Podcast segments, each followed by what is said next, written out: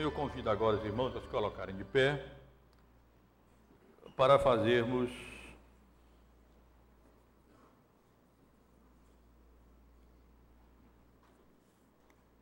a leitura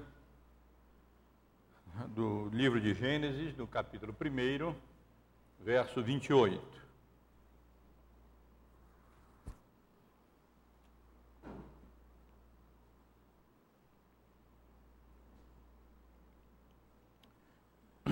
Vou ler o verso 27 também. Criou Deus, pois, o homem, a sua imagem, a imagem de Deus o criou. Homem e mulher os criou.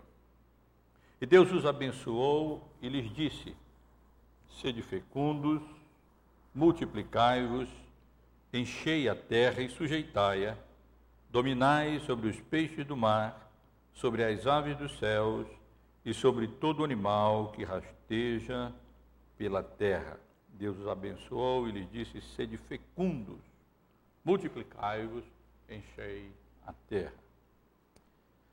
O presbítero Zoine já leu o Salmo 127. Agora leremos no Evangelho de Mateus, no capítulo 19. Evangelho de Mateus, capítulo 19, versos 7 a 12. Ensino de Jesus sobre a questão do casamento e particularmente do divórcio. E ao tratar dessa questão, o Senhor Jesus também aborda outro assunto. Replicaram-lhe, ou seja, os fariseus, porque mandou então Moisés dar, dar carta de divórcio e repudiar? Respondeu-lhe Jesus: por causa da dureza do vosso coração, é que Moisés vos permitiu repudiar vossa mulher. Entretanto, não foi assim desde o princípio. Eu, porém, vos digo: quem repudiar sua mulher, não sendo por causa de relações sexuais ilícitas e casar com outra, comete adultério. E o que casar com a repudiada, comete adultério. Disseram-lhe os discípulos: Se é essa a condição do homem relativamente à sua mulher, não convém casar. Jesus, porém, lhe respondeu: Nem todos são aptos para receber este conceito, ou seja, para o casamento, mas apenas aqueles a quem é dado. Porque há eunucos de nascença, há outros a quem os homens fizeram tais, e há outros que a si mesmos se fizeram eunucos por causa do reino de Deus.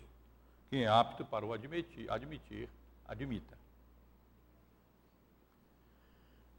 E, finalmente, é, na primeira carta de Paulo à igreja de Corinto, capítulo 7, versos 5 e os versos 7 a, a 9.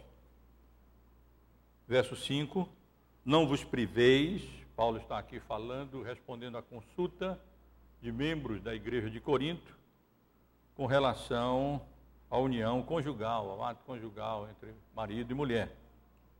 Não vos priveis um ao outro, salvo talvez por mútuo consentimento, por algum tempo, para vos dedicardes à oração e novamente vos ajuntardes, para que Satanás não vos tente por causa da incontinência. Versos 7 a 9.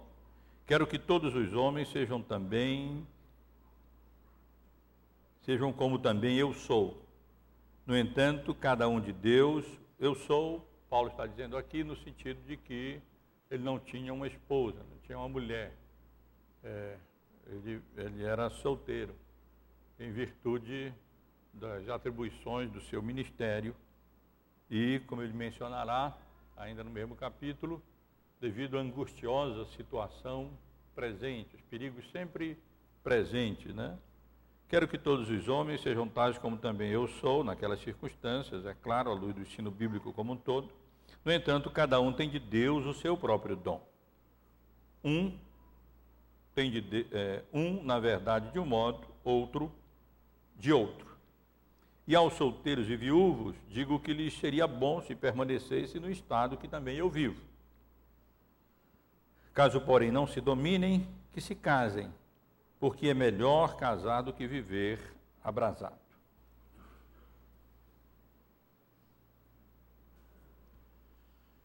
Meus irmãos, pretendo dar continuidade aos nossos estudos sobre ética cristã. Os irmãos têm acompanhado o estudo e sabem que ele eu, eu dividi o estudo em três partes gerais.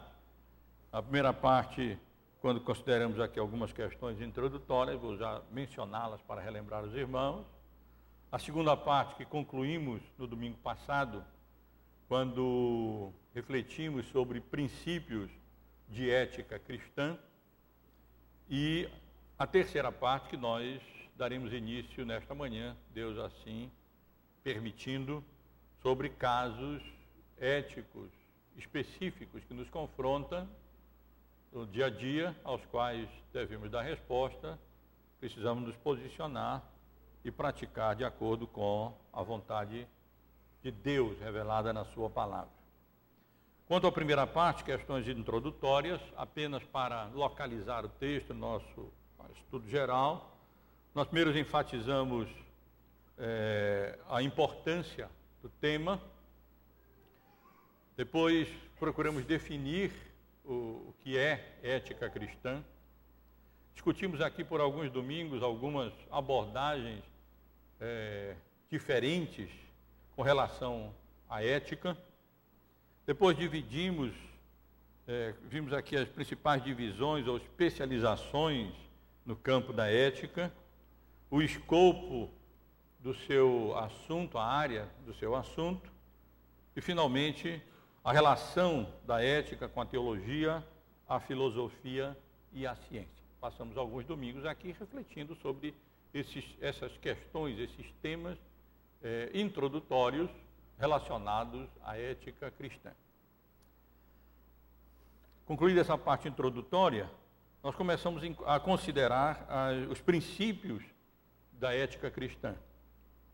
Vimos juntos aqui as pressuposições da ética cristã, o uso da Bíblia na ética cristã, o papel da consciência e o papel da razão na ética cristã, questões ditas de indiferentes, a diáfora, relacionadas à ética cristã, a existência real ou não do, de conflitos de deveres é, no que diz respeito à ética e vimos também a legitimidade das concessões na ética cristã em questões morais.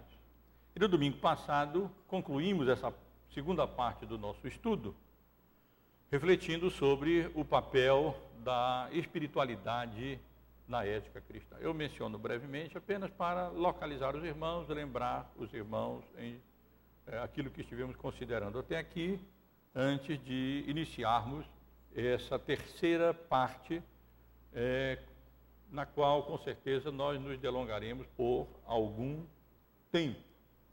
Quando nós vamos à luz dos das considerações que fizemos na introdução do nosso assunto e dos princípios eh, gerais que estivemos considerando nos domingos anteriores, refletir sobre casos específicos que envolvem eh, questões de natureza moral. A grande questão que estaremos eh, procurando responder com relação a cada, uma de, a cada um desses temas é se é, eles são éticos ou não, do ponto de vista bíblico, do ponto de vista da ética cristã. E eu pretendo considerar esses vários casos de natureza moral é, seguindo uma ordem, vamos dizer, cronológica, né? desde questões envolvendo o nascimento, a vida até a morte e o sepultamento. É, eu gostaria de observar inicialmente que os, os, temas indicados aqui, ou esse esboço aqui eu vou mencionar agora, não é definitivo. Algum item durante o, o, os estudos eu poderei excluir, uma vez que já foi tratado de alguma maneira com ela em outro item, outro tema, ou inserir outros temas, até por sugestão dos irmãos e irmãs, e, ou por é, que eu julgar, vinha julgar conveniente tratar é, do, no decurso do estudo. Mas, a priori, um esboço para começarmos o, o assunto, como convém sempre fazer, é, primeiro estaremos é, considerando alguns casos relacionados à concepção e ao nascimento. Né? É, três questões consideraremos, pelo menos aqui. A questão da contracepção, que é o nosso tema de hoje. Técnicas de reprodução humana, o termo não é muito bom, reprodução humana, não parece reprodução animal, alguma coisa assim.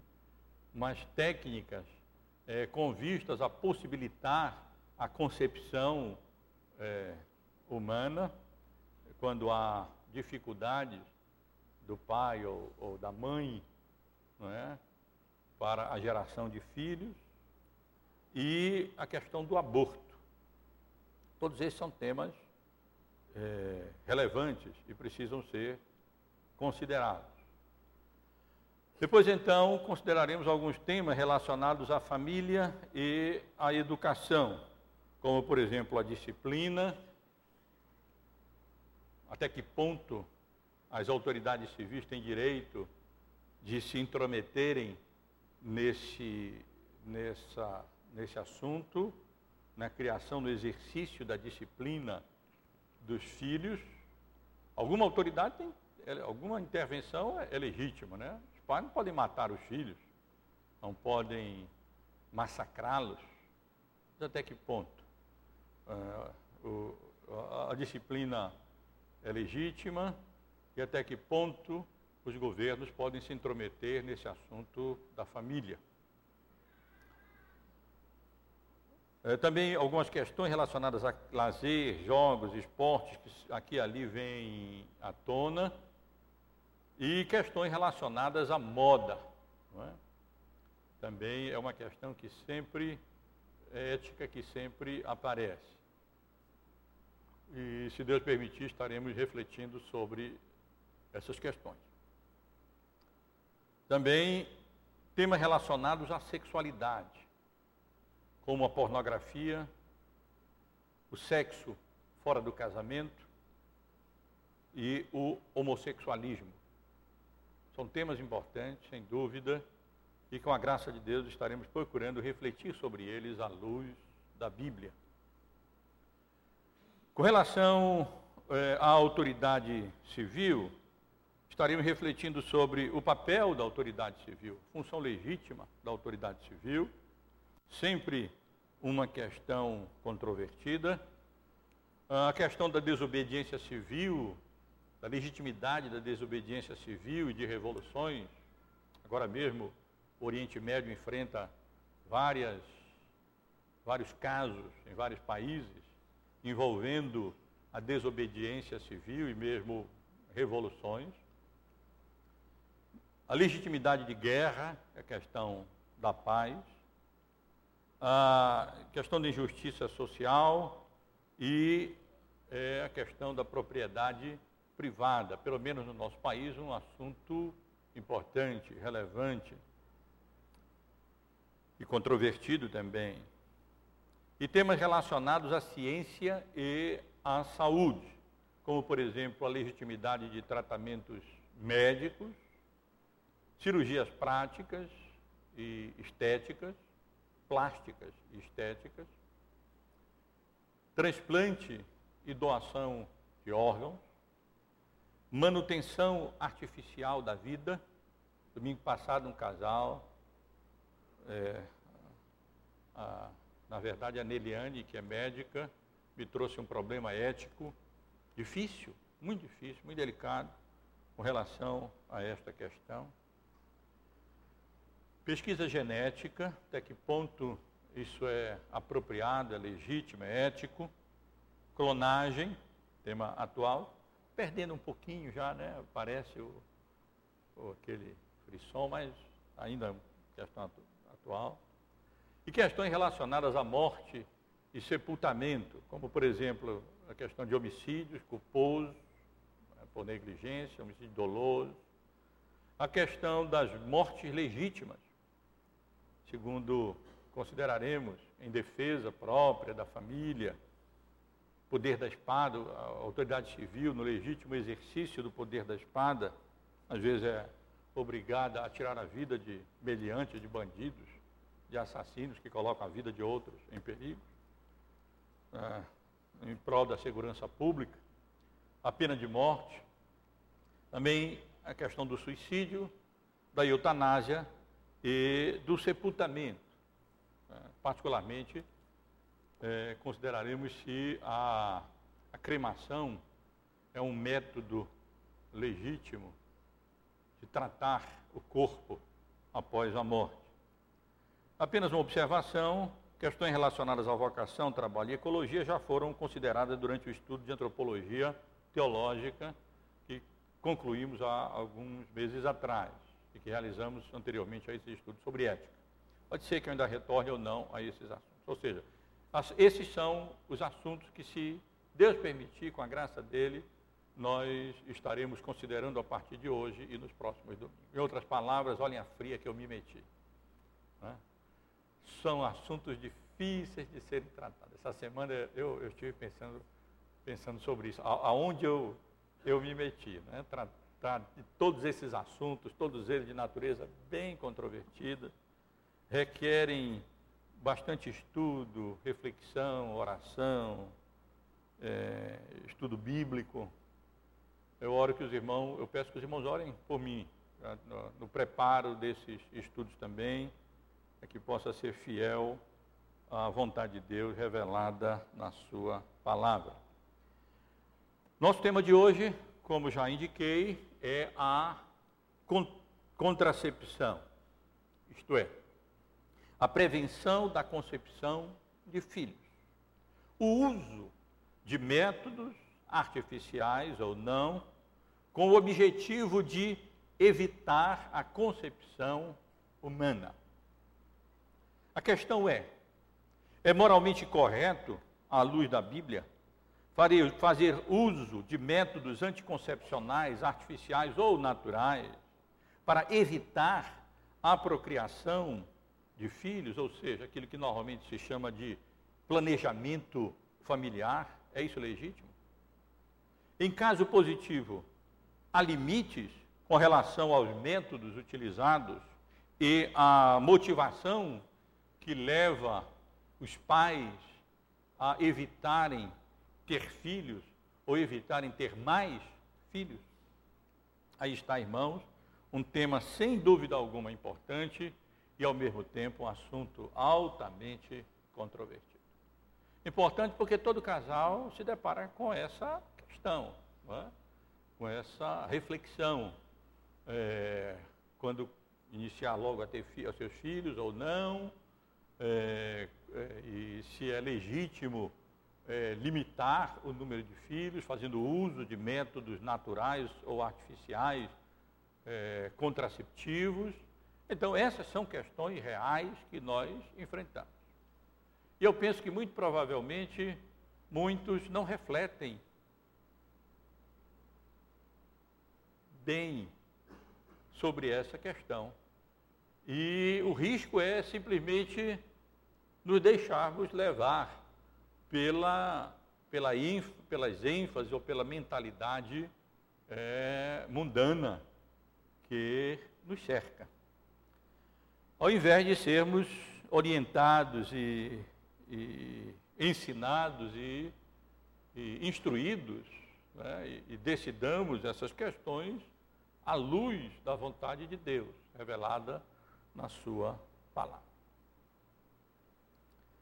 Um, um pequeno histórico. A Igreja Católica, os irmãos devem saber bem, é radicalmente contra o uso de qualquer método anticoncepcional não natural. Sempre foi contra. E apesar das pressões, é, continua contra. A posição católica, segundo um autor católico, é que, com relação a esse tema, é que é perfeitamente ético limitar a família se o método é o autocontrole por meio da abstinência e continência do ato conjugal. O que a Igreja Católica proíbe, segundo ele, é a limitação da família ou contracepção por meios químicos, mecânicos ou outros meios artificiais.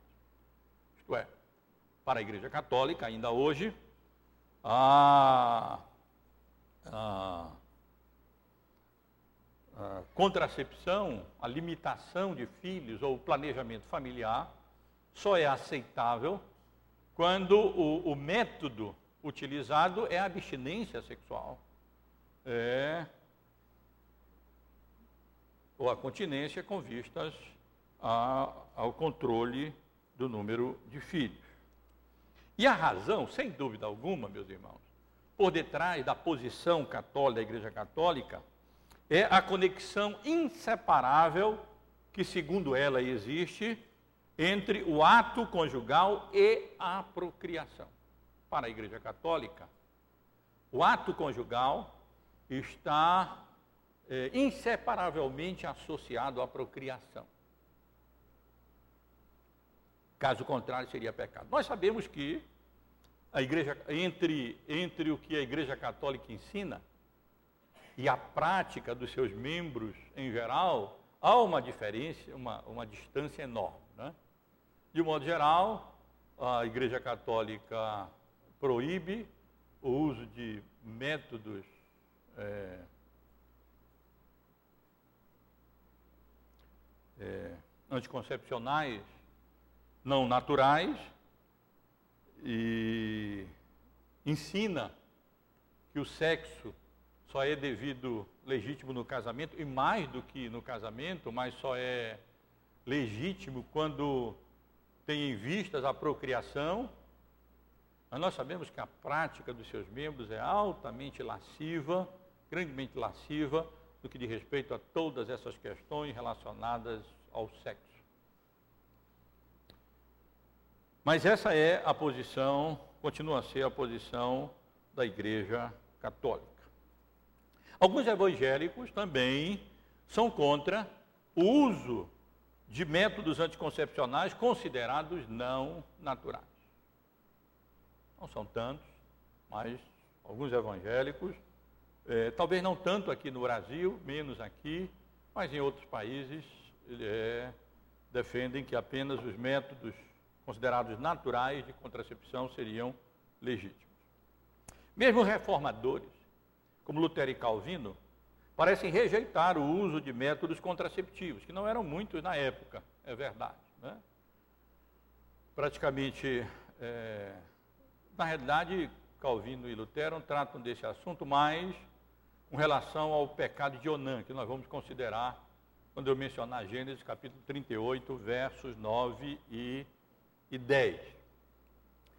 Mas, desde o início do século passado, é, com desenvolvimento, surgimento, desenvolvimento e a disponibilização de vários métodos contraceptivos, as igrejas protestantes em geral têm reconhecido a legitimidade do uso responsável de métodos é, anticoncepcionais, desde que não sejam abortivos.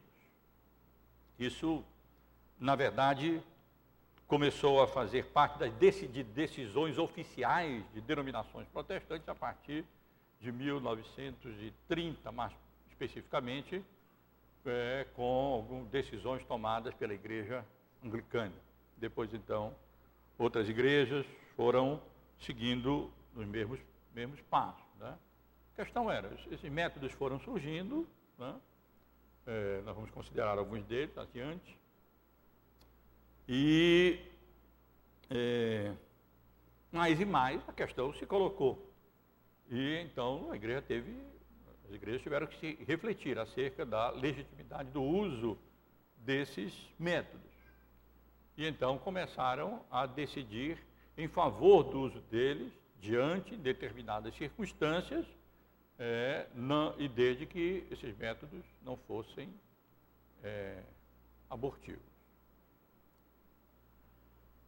A Igreja Presbiteriana do Brasil, no, na reunião do Supremo Concílio, de 1962, ela, da, da decisão de número 192, tomou algumas decisões com relação ao planejamento da família ou o controle da natalidade.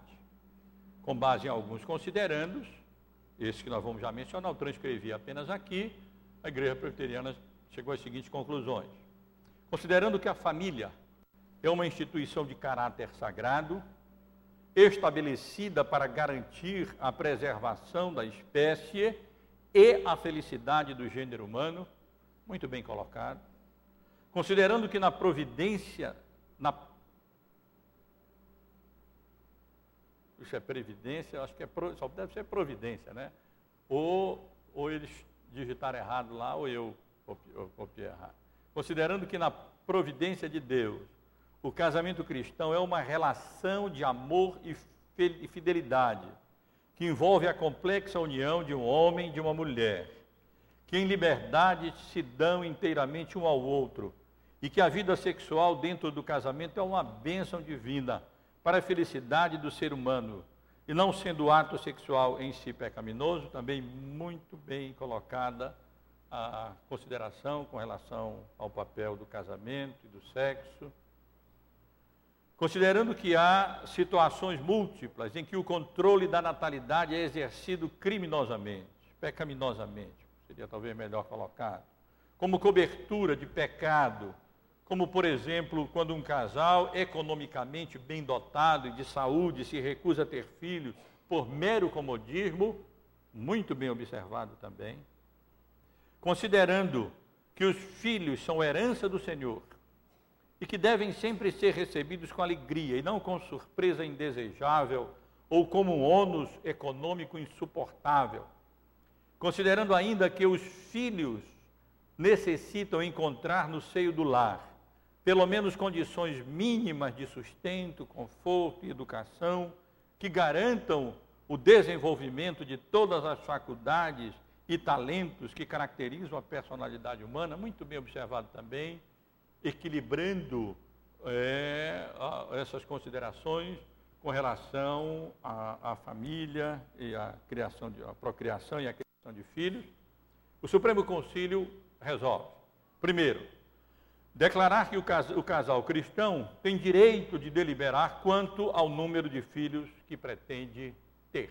Como os irmãos veem, a Igreja Presbiteriana do Brasil, seguindo as as decisões que vinham sendo tomadas em praticamente quase todas as igrejas protestantes, é, considera legítimo o uso desses métodos, feitas as considerações, de alguns métodos, feitas as considerações que foram feitas. Então, primeiro, declarar que o casal cristão tem direito de deliberar quanto ao número de filhos que pretende ter, Dois, que esta decisão seja tomada sob orientação de um guia espiritual. Negócio de guia espiritual é que um, é estranho aí, né? Já está tá aí de um líder espiritual, um pastor, um presbítero. Deixa para lá o guia, o guia espiritual.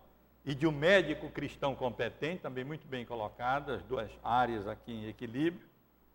E terceiro, que o controle da natalidade por, por processos abortivos é pecaminoso por atentar contra uma vida já formada quanto uma vida reformada. Então, é, essas, essas são as conclusões, decisões do, da Igreja Presbiteriana do Brasil, do Supremo Conselho da Igreja, é, ao meu ver, adequadas com relação ao tratamento dessa questão.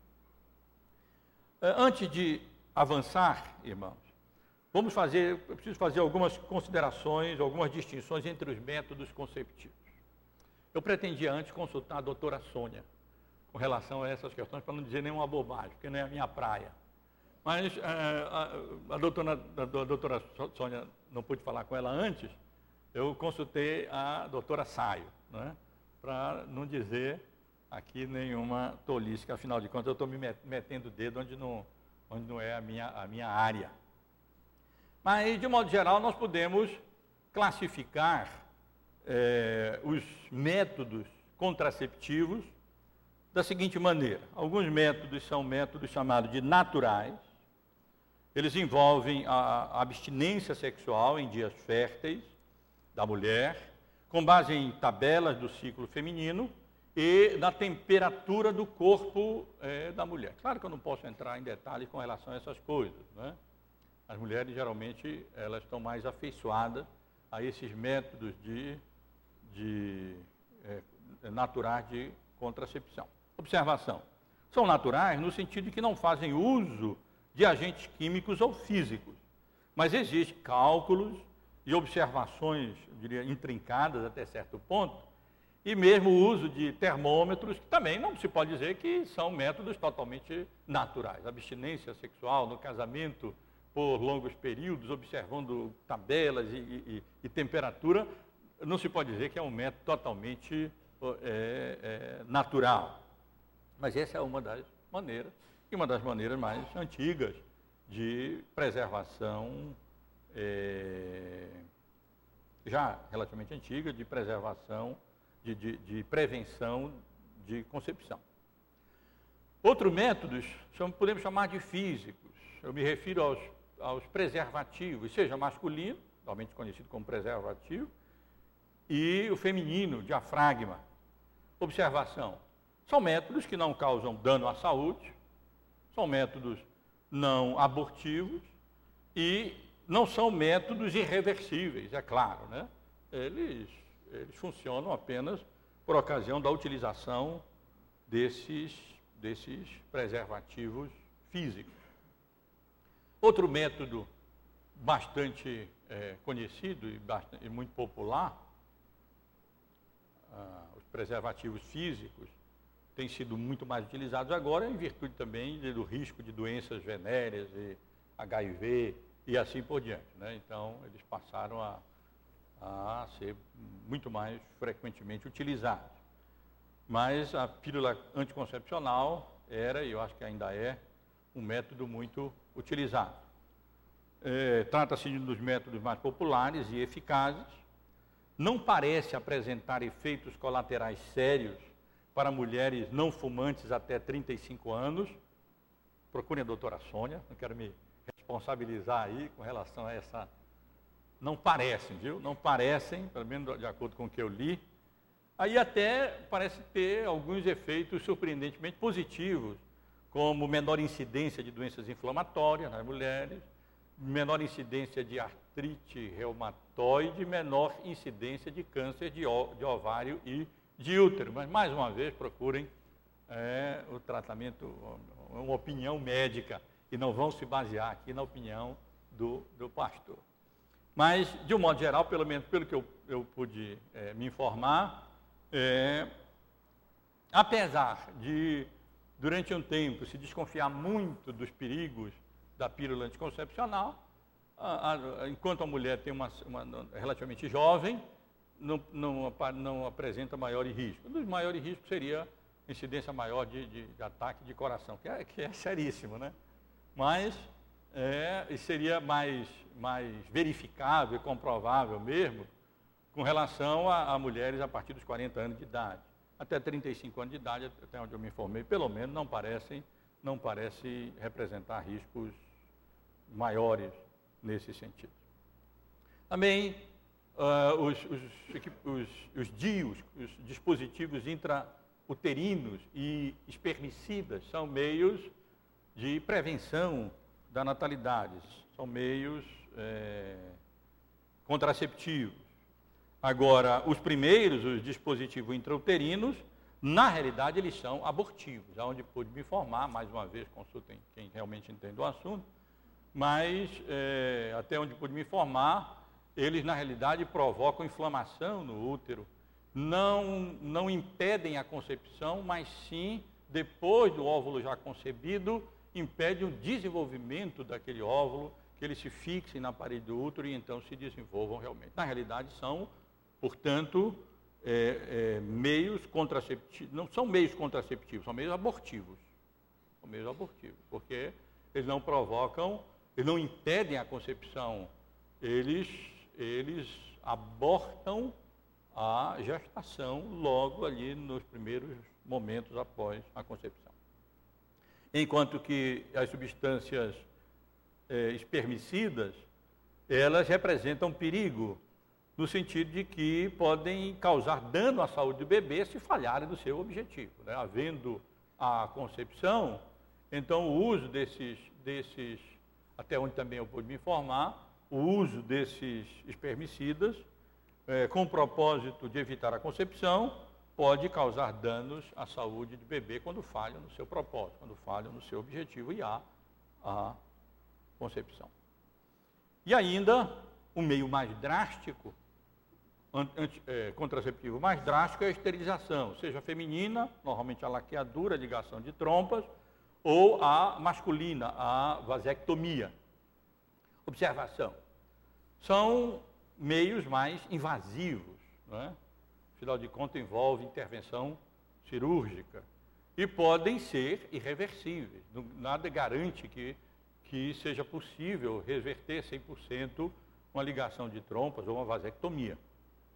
É, e o, o que pode, essa irreversibilidade desses métodos, pode causar um problema seríssimo em casos, por exemplo, de morte trágica dos filhos, quando os casais, então, que antes pensavam não, não mais ter filhos, com a morte dos seus filhos, podem, ainda de forma prematura e trágica, podem novamente é, decidir ter outros filhos e não conseguirem mais, não poderem mais. Também em casos quando há um segundo casamento, com a morte do é, marido ou da esposa, dependendo do método utilizado, é, ou, ou o divórcio, onde havendo um novo casamento, quando um dos cônjuges antes não pretendia mais ter filho, aí agora ah, os planos mudam, as coisas mudam, né? Então as coisas podem, podem mudar. E ainda, a Laís até que me lembrou disso, no caso de transplantes de, quando há necessidade de transplante de medula de um dos filhos, e não se encontra um doador compatível. Alguns pais decidem ter outros filhos quando ainda são jovens, ter outros, fi outros filhos, exatamente é, para, é, na expectativa de poder fazer doação de um filho, da medula de um filho para o outro, o que aumenta em muito a, a compatibilidade, a possibilidade, a probabilidade de compatibilidade e a possibilidade de cura, o que de uma doença gravíssima. Então, é, um casal que poderia é, fazer uma esterilização, não, não, não pretender ter mais filho, depois o seu filho apresentar um quadro desse e não, ter, não conseguir um doador compatível, poderia ter outro filho e a chance de compatibilidade seria grande, mas não tem mais essa possibilidade, uma, é, em virtude do caráter irreversível desse método é, de é, contracepção. Então, esses são métodos que podem ser, poderiam, podem ser utilizados. Algumas passagens bíblicas ligadas a, ao assunto da procriação e da possibilidade de contracepção. No Antigo Testamento, eu gostaria de mencionar para os irmãos o mandato cultural, Gênesis 1, 28 quando Deus criou Adão e Eva e os abençoou e lhes disse: Sede fecundos, multiplicai-vos, enchei a terra. Vou evitar maiores considerações aqui, porque eu vou fazer depois.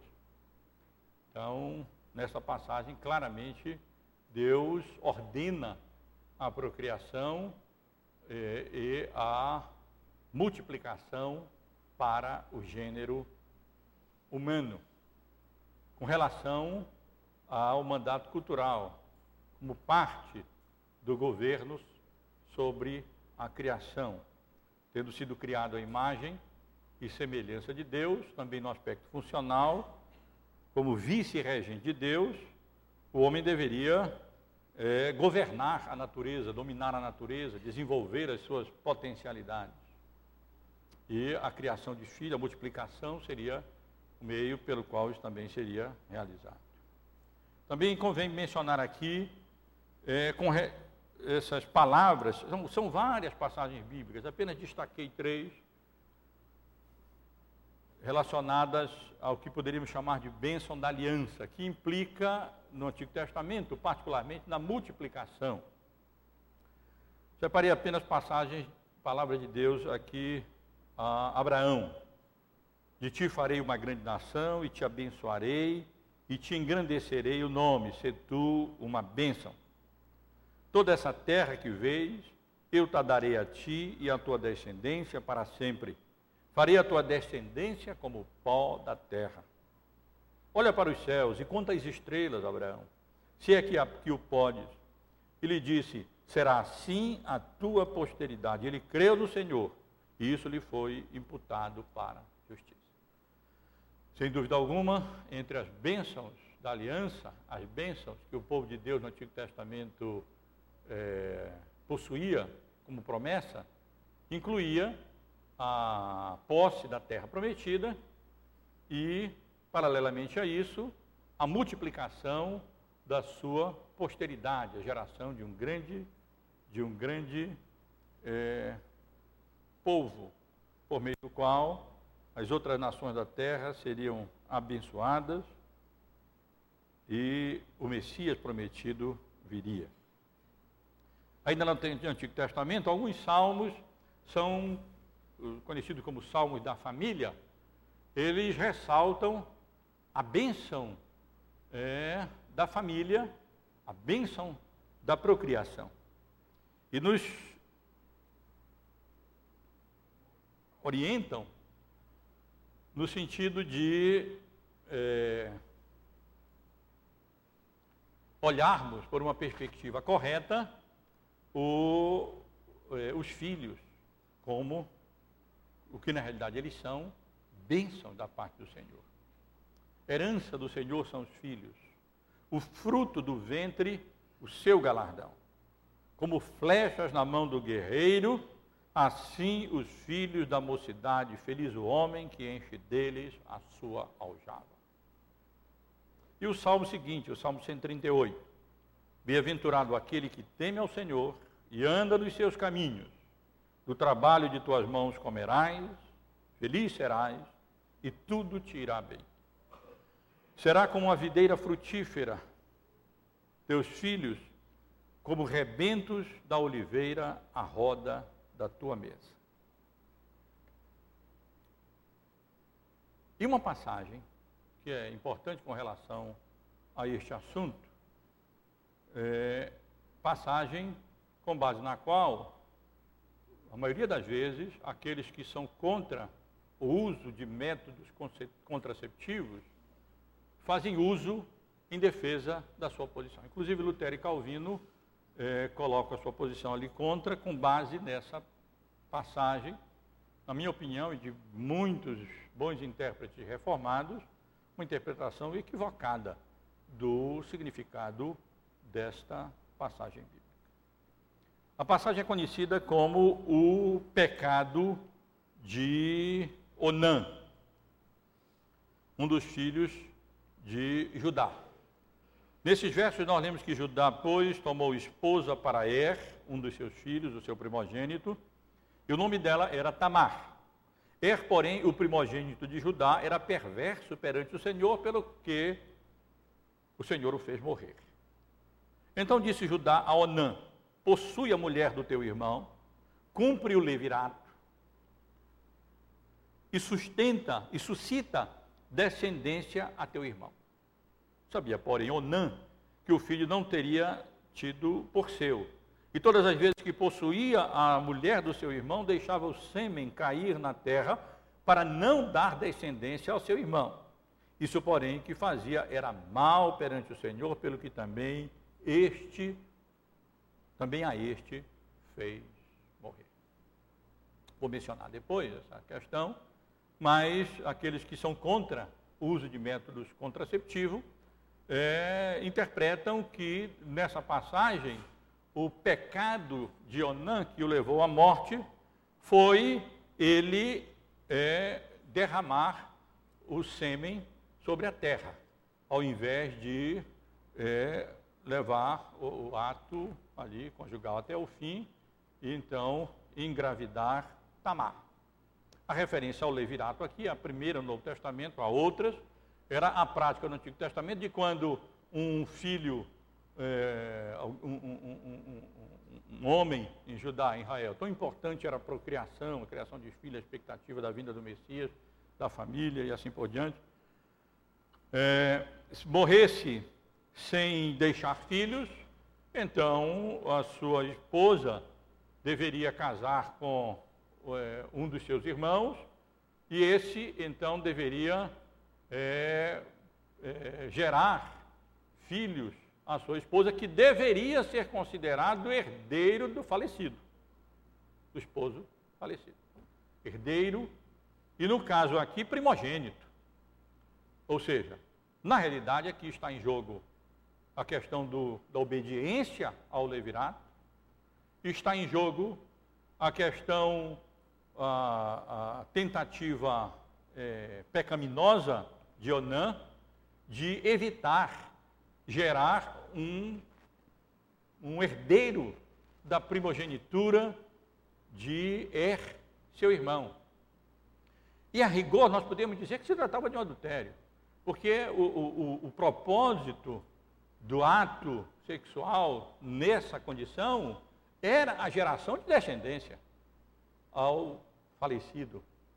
É, se Onan, como foi o caso, ele mantinha a relação com Tamar, mas é, evitava é, a concepção exatamente para não ter filhos, então ele estava, na realidade, aqui, poderíamos dizer, adulterando. E, portanto, nada de estranhar que o pecado fosse a morte. Nada, na nossa compreensão de muitos é, bons intérpretes, seria o, o problema aqui não era tanto a não concepção, a prevenção da concepção em si. Uma vez que isso não é estabelecido na Bíblia em nenhum lugar, é, é, contrariado na Bíblia em nenhum lugar, mas sim as circunstâncias em que isso se deu no caso de Onã, como uma, como uma desobediência deliberada ao levirato, mas ele mantinha relação com Tamar, entretanto, não é, gerava filhos. Já no Novo Testamento, nós vemos uma abordagem naturalmente um tanto quanto diferente com relação a essa questão. Outros aspectos são mencionados aqui. É, era perfeitamente natural a ênfase na procriação e na multiplicação de filhos, naquele contexto do Antigo Testamento. E o Novo Testamento não desdiz é, a bênção da aliança, as bênçãos uh, no que diz respeito aos filhos. Os filhos continuam sendo bênçãos da parte de Deus. Mas é, outros aspectos são mencionados aqui. O texto que lemos de Mateus, no capítulo 19, versos 10 a 12, Jesus, é, sobre o, o, o celibato, quando inquirido com relação à legitimidade do divórcio, o Senhor Jesus esclarece que era condenável, é, a não ser em casos excepcionais, que os irmãos conhecem. Mas Jesus, no tratamento dessa questão, é, ele, ele vai avante e diz: nem todos são aptos para o casamento mas apenas aqueles a quem é dado. Porque há eunucos de nascença, há outros a quem os homens fizeram tais, e há outros que a si mesmos se fizeram eunucos por causa do reino dos céus. Aqui Jesus ensina que, apesar da procriação ser um, estar incluída no mandato cultural da humanidade, e ser um mandamento da parte de Deus para a humanidade, isso não significa que esse mandamento precisa ser cumprido por cada pessoa individualmente. Há alguns, diz o Senhor Jesus, que a si mesmos se fazem celibatos, celibatários. Alguns mesmos se fazem eunucos, alguns mesmos é, não se casam e não procriam, não têm filhos é, exatamente, em alguns, em alguns casos até, nós já consideramos essa passagem aqui, com os irmãos, em outra oportunidade, Em alguns casos até é, para consagrar-se, consagrarem-se à promoção do reino de Deus neste mundo. A família é uma bênção da parte de Deus, mas a família acarreta obrigações, né? e todos os que têm família sabem disso, tanto da parte dos maridos como da parte das esposas. Aqueles que são solteiros têm possibilidade de, tendo dom da parte de Deus para isso, de se consagrarem mais à promoção do reino de Deus neste mundo. Esse era o caso do apóstolo Paulo. Em 1 Coríntios, capítulo 7, versos 7 a 9. Diz ele, quero que todos os homens sejam também como eu sou, solteiro. No entanto, cada um tem de Deus o seu próprio dom. Uns para o casamento, outros para não casamento. Um, na verdade, de um modo, outro de outro. E aos solteiros e viúvos, digo que lhes seria bom se permanecessem no estado em que também eu vivo. Mais adiante, no verso 26, ele explica bem o contexto dessas suas observações todas, ou seja, por causa da angustiosa situação presente, muito difícil, de perseguição, de provação, de privação, de angústia, muito difícil a manutenção de um lar, de uma família, de um apóstolo enviado de um lado para o outro, um apóstolo do gentil, naquela condição, naquelas circunstâncias. Caso, porém, não se dominem, não seja um dom que a pessoa tenha, então que se casem, porque é melhor casar do que viver sendo tentado a fornicação nessa área sexual. O que aqui temos um caso específico em que é, o, o, o mandato da multiplicação não é universal.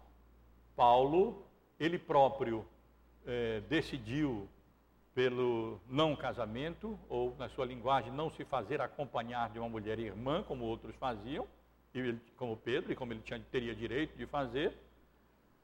É, e até ele aconselha outros naquela situação, naquelas circunstâncias, a seguirem o seu exemplo, em virtude da dificuldade do problema. É claro que ele não está aqui desfazendo ou contradizendo o mandato cultural, ou a bênção da multiplicação na aliança, mas ele está é, aqui claramente deixando, eh, deixando claro, né?